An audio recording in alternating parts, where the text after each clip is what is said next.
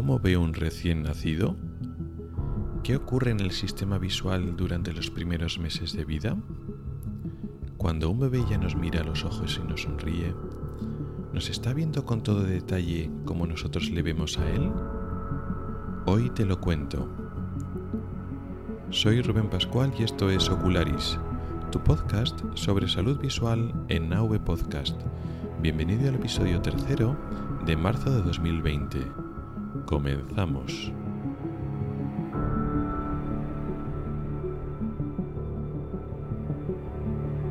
Este audio se aloja en neodigit.net, AV Podcast, red de podcasting.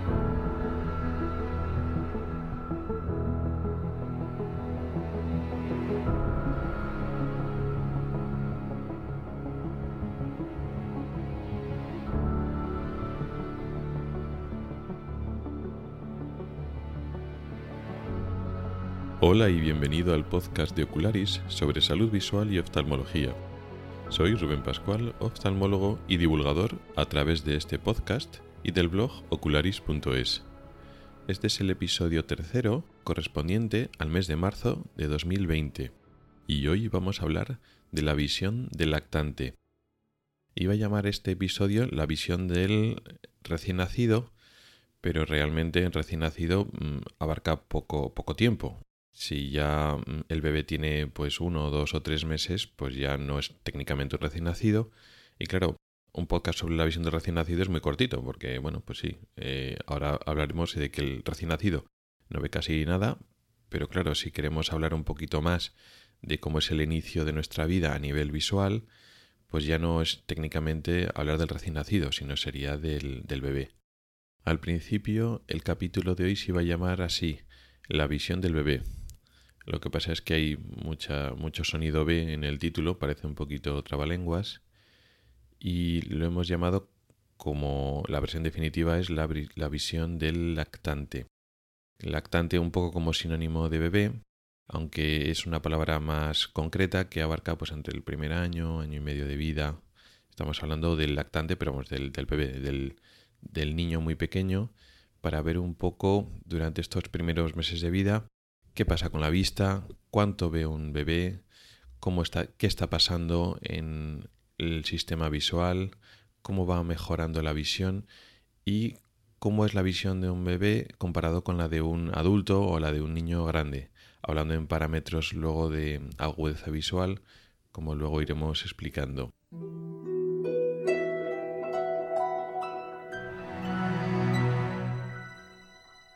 Este tema ha sido propuesto por Enrique en el grupo de Telegram.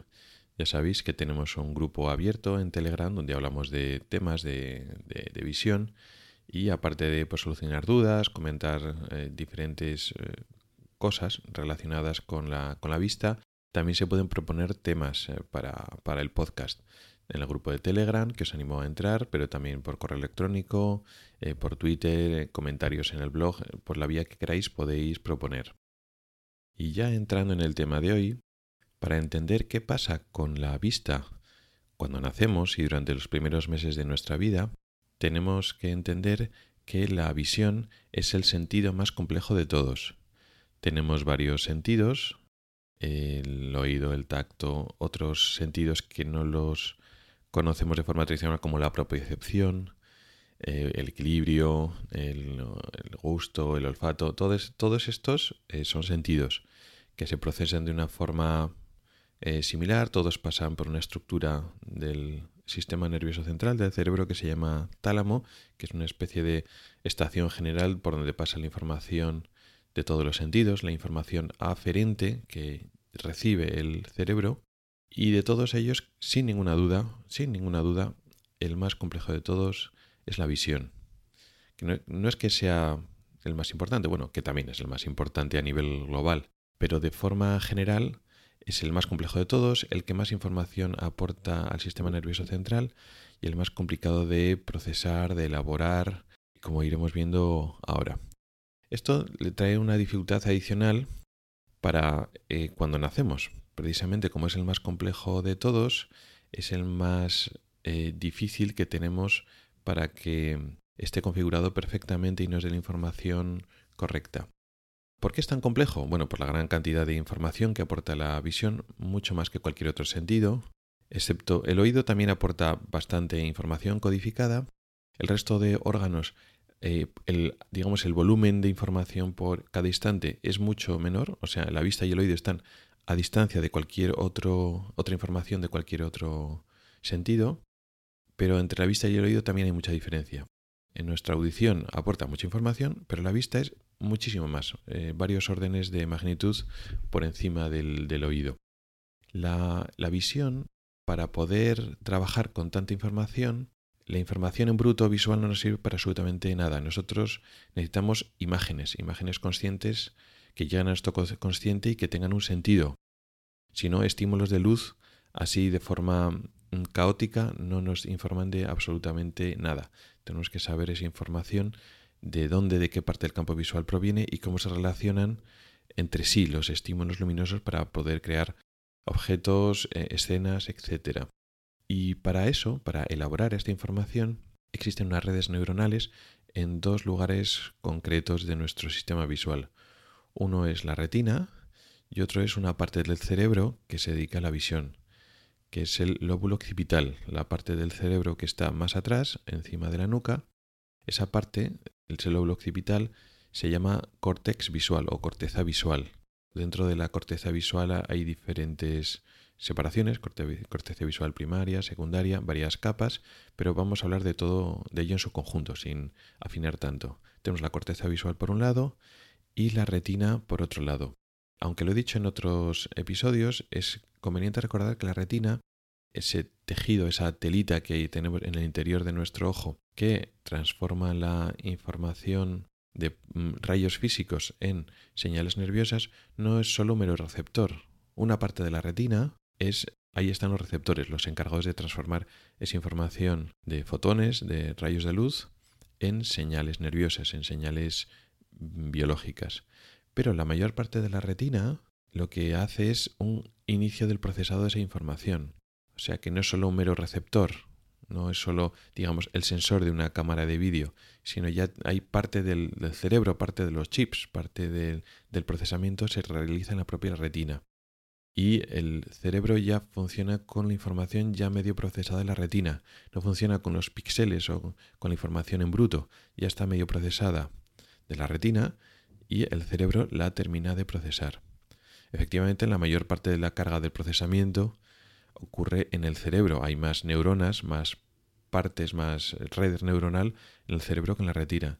Pero las dos son igualmente importantes y las dos vamos a tratarlas un poco por, por igual. ¿Qué es lo que pasa? Que estas, estas redes neuronales necesitan un aprendizaje. Solo se desarrollan y solo cambian anatómicamente y funcionalmente en base a la experiencia visual. Es decir, tenemos que recibir luz, información visual, para que estas neuronas comiencen a trabajar, a procesar, a aprender a ver.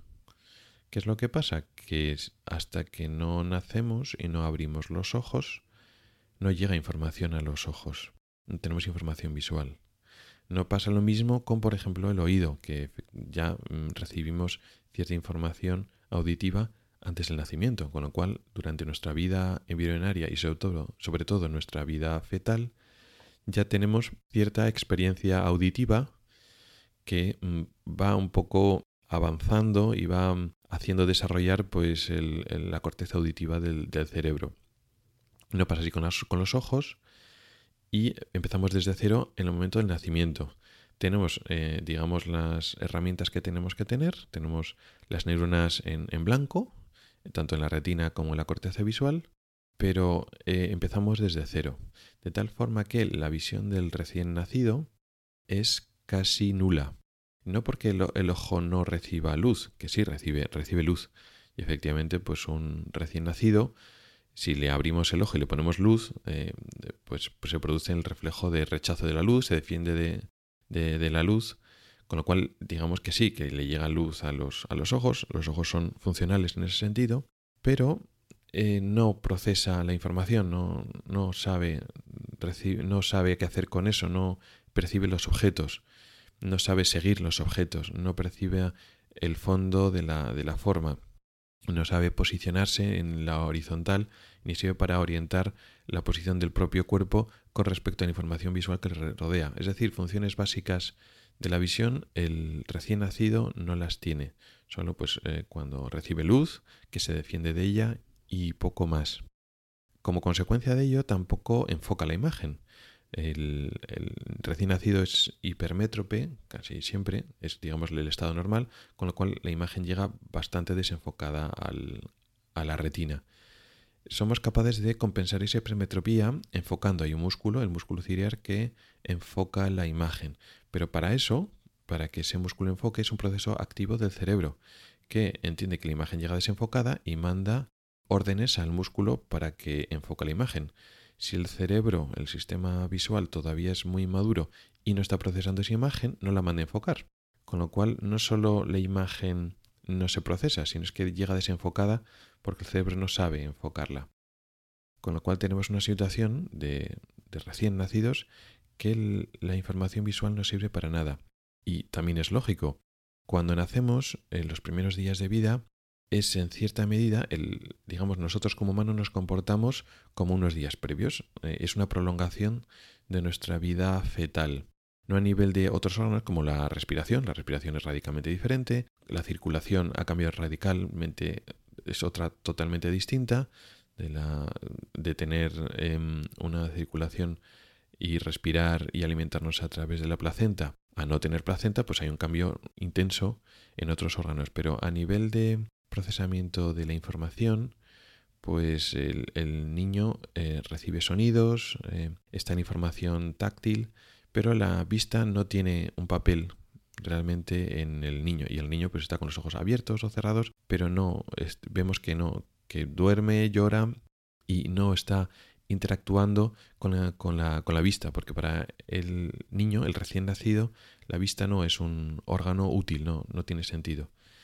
Entonces, ¿qué visión tiene? Pues casi, casi cero. Son funcionalmente ciegos, aunque sí que reciben luz, pueden recibir luz y se defienden de la luz, no es una información que aprovechen. Eso, son, eso ocurre durante los primeros días de vida.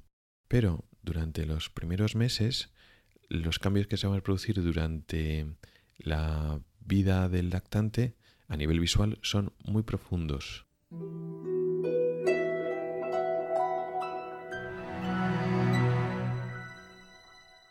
partimos de ver casi nada, de ser unos sentidos accesorios justo en el momento del nacimiento, a que el desarrollo visual es exponencial. Durante los primeros meses de vida hay cambios tan profundos en la visión, hay una aceleración en la adquisición de habilidades visuales que jamás los vamos a tener el resto de nuestra vida. Durante los primeros meses adquirimos unos talentos, unas capacidades visuales que luego después nunca va a ir tan rápido ese, ese desarrollo visual.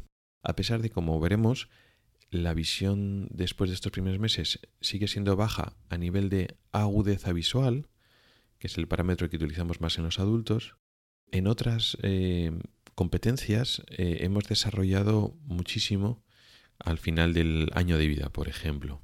Partiendo del lactante que no ve nada y al final del año de vida que el lactante tiene bajo agudeza visual, pero tiene muchas competencias visuales, hay mucha mm, elaboración por parte de estos dos órganos que hemos dicho, la retina y el lóbulo occipital. Hay mucha tarea de desarrollo neuronal y de entrenamiento de estas redes neuronales que hacen que mm, de no ver nada a que el niño al final del año de vida tenemos claramente que nos ve, que nos mira, que sigue los objetos, etcétera.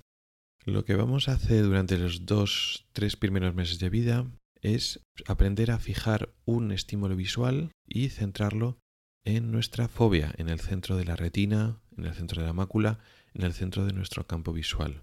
Esa va a ser la tarea fundamental que vamos a hacer durante estos dos o tres primeros meses de vida.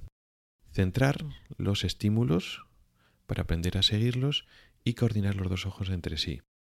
Ese centramiento implica que cuando hay un objeto luminoso, grande, llamativo, cercano al ojo, que llama la atención voluntaria, el ojo hace un movimiento para que eh, ese objeto que queremos ver se proyecte en el centro de nuestra retina. La mácula, y concretamente el centro de la mácula, la fobia, tiene que diferenciarse del resto, tiene que desarrollarse, tiene que adquirir su superioridad fisiológica.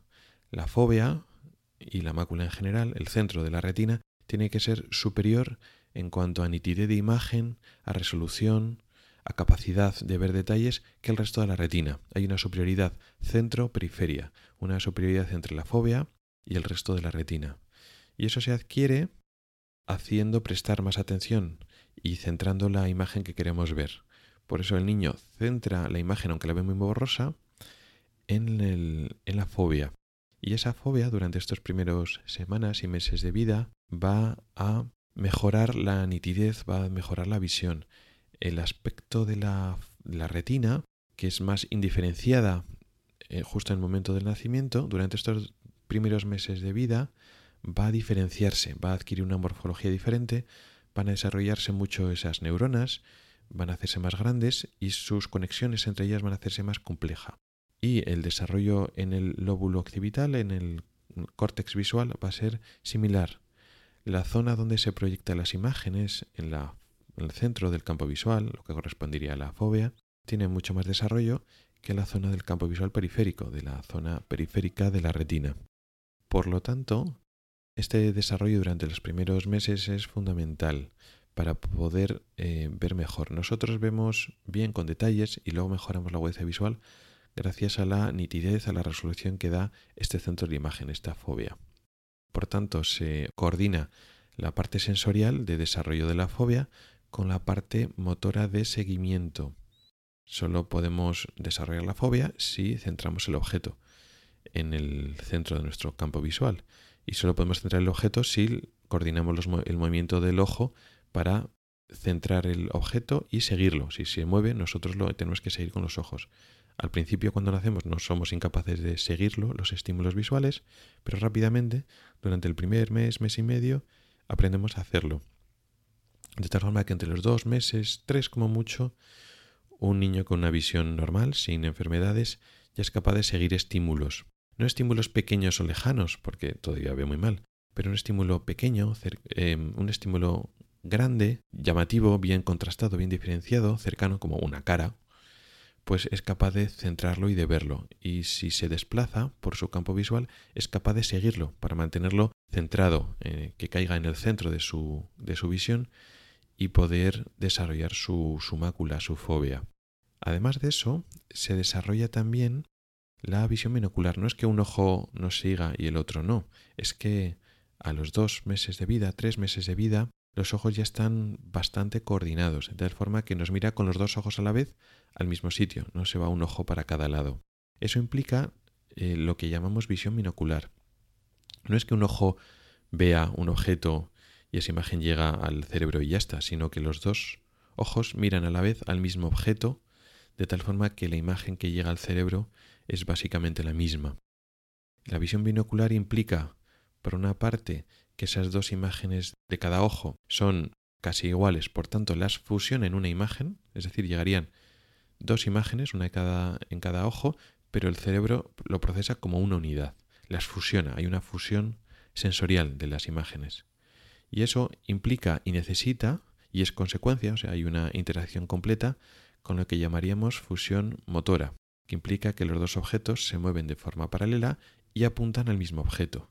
Fusión sensorial y fusión motora se necesitan entre ellas. No, puede existir una sin la otra y una causa la otra y viceversa. Están profundamente relacionadas la visión, la fusión motora y la sensorial. Claro, nosotros la función sensorial no la podemos evidenciar en el niño. Está pasando, pero no la podemos mm, explorar ni medir. Pero la fusión motora sí. La fusión motora implica que los dos ojos están perfectamente alineados y apuntando al mismo objeto.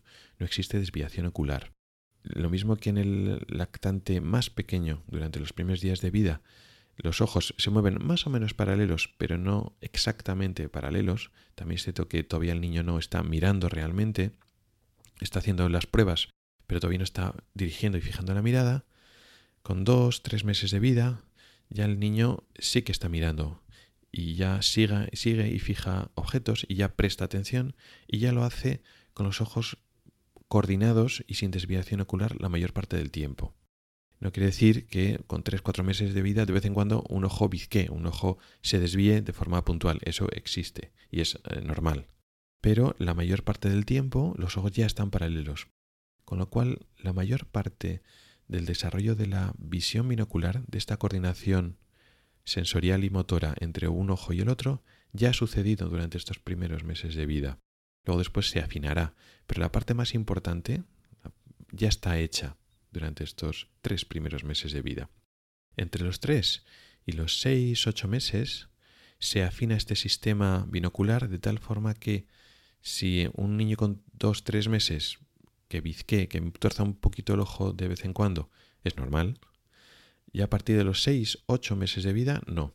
Y cualquier estrabismo, cualquier desviación ocular más allá de los ocho meses de vida, ya tenemos que darle importancia, tendremos que estudiarla y ver un poquito qué pasa con, con ella. Por otra parte, en esta segunda parte de la lactancia, entre los 3 y los 6, 8 meses de vida, va mejorando nuestra agudeza visual, nuestra capacidad de ver objetos con nitidez. Ya hemos centrado la imagen en la fobia y la fobia se está desarrollando rápidamente, está mejorando su capacidad de procesar la imagen que llega y por tanto de ver más detalles. Lo mismo con la fobia, con ese centro de la retina, que con la parte de la corteza visual que gestiona esta información central del centro de nuestro campo visual. Así, si bien con dos meses de vida centramos la imagen pero apenas la estamos diferenciando, con ocho meses, siete, seis, siete, ocho meses, ya empezamos a diferenciar objetos. ¿Qué son los objetos que antes diferencian los niños? Pues básicamente la cara de sus padres. Antes a los padres, a sus padres los está reconociendo básicamente por el, por el sonido y se relaciona con ellos a través del tacto. Ya con seis meses, más o menos seis, siete, ocho meses, ya cuando uno de sus padres se le acerca mucho, es capaz de diferenciarlos y aparece esa sonrisa esa sonrisa de reconocimiento. Y también ocurre que cuando se acerca a una cara que no son sus pares, pues el niño llora. Cuando era más pequeñito, pues no lloraba porque no estaba reconociendo caras, pero ahora sí, ahora empieza a reconocer lo que es la cara de uno de sus padres y lo que no. Y entonces a veces cuando alguien se acerca mucho y ve que no es uno de sus padres, llora. Y esa sonrisa de reconocimiento de sus padres y algunos objetos que empieza a ver que son muy cercanos, ya los diferencia lo suficiente como para empezar a echar la mano, intentar cogerlos y empieza esa tarea de coordinación ojo-mano sobre los 5 o 6 meses que, se, que luego después irá mejorando a lo largo de, del primer año de vida.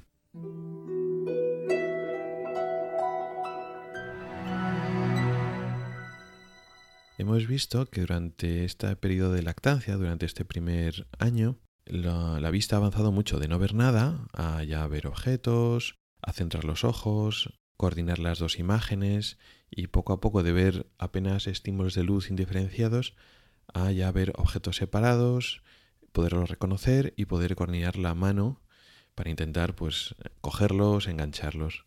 Este gran desarrollo de la función visual lo podemos medir o podemos estimarlo bien con el parámetro habitual que usamos para medir la visión, que es la agudeza visual, pues no, la agudeza visual, que la utilizamos pues, para medir la visión o estimar cómo es la función visual en niños mayores y en adultos, aquí no tiene mucho sentido, porque precisamente porque es una escala que no está pensada para utilizarlos en bebés en, en particular o en personas con la visión con baja visión en general.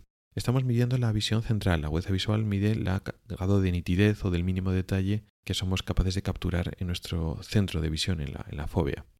Y el niño, aún al final de este primer año, tiene una agudeza visual que nuestras escalas está muy baja. Estamos hablando de visiones de menor del, 5%, si lo queremos hablar en porcentajes. O si queremos hablar en, más en eh, escala, de, escala decimal, que es una de las que se usan, pues si la escala decimal va de 0 al 1, pues el, el bebé tiene en torno a 0,05 o menos todavía. ¿Cómo puede ser que vea tan poco cuando realmente ya un bebé con un año pues parece que ya nos mira los ojos, cuando ya mm, eh, detecta movimientos, coge objetos y puede tener esa visión más baja, pues precisamente por el defecto de la propia escala de agudeza visual que está midiendo cosas, un, parámetro muy concreto, que es eh, la capacidad de ver estímulos o detalles muy pequeños. Y por eso no es muy adecuado para utilizar para bebés. Aparte de que no los podemos medir en, el bebé, realmente medir la agudeza visual, no de la forma habitual, es una escala que tampoco eh, importa, importa mucho para un bebé. ¿Cómo se desarrolla esta agudeza visual a lo largo de, los años? Pues eh, con los niños con 2-3 años, por ejemplo, la agudeza visual, tal como la medimos para adultos, está entre 0.3 0.6 que puede parecer que es muy baja, cuando un niño de 3 años pues parece que se maneja perfectamente, pero bueno, cuando lo medimos con las escalas de adultos, eso es lo que tiene un niño, ¿no? 0,3, 0,6, un niño pequeño de 2-3 años. Y luego después, el 1.0, digamos en la visión del 100%, se puede conseguir más o menos a los 6-7 eh, años seguro, pero algunos niños con 4 o 5 años ya están viendo ese, ese 100%. A pesar de que un niño de 3, 4 años parezca que vea muy bien, los normales son agudezas visuales de 0,6, 0,7, una cosa así. Por lo tanto, durante los primeros años de vida, aunque parece que el niño se maneja perfectamente, su visión medida en agudeza visual no es igual a la de los adultos. O sea, un niño no ve también como un adulto sano, a pesar de que pueda parecer otra cosa.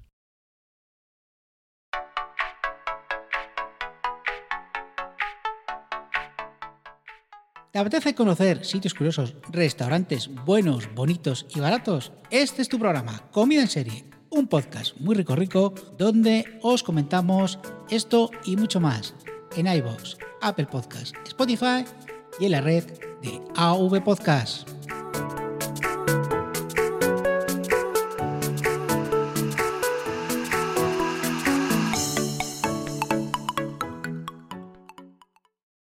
Y con esto finalizamos el episodio de hoy. Muchas gracias por el tiempo que has dedicado a escucharme. Mi correo electrónico es ocularis.ocularis.es. Recuerda que también me puedes escuchar en Spotify y que tenemos un grupo en Telegram al que puedes entrar. En las notas del programa tienes mis cuentas de Twitter, Telegram y Facebook. No dudes en contactar conmigo para cualquier sugerencia. También encontrarás enlaces a artículos específicos del tema de hoy en el blog ocularis.es. Puedes comentar y poner tus valoraciones en mi blog, en avpodcast.net y sobre todo en las plataformas de Apple Podcast, Evox y Spreaker. Hasta el próximo episodio.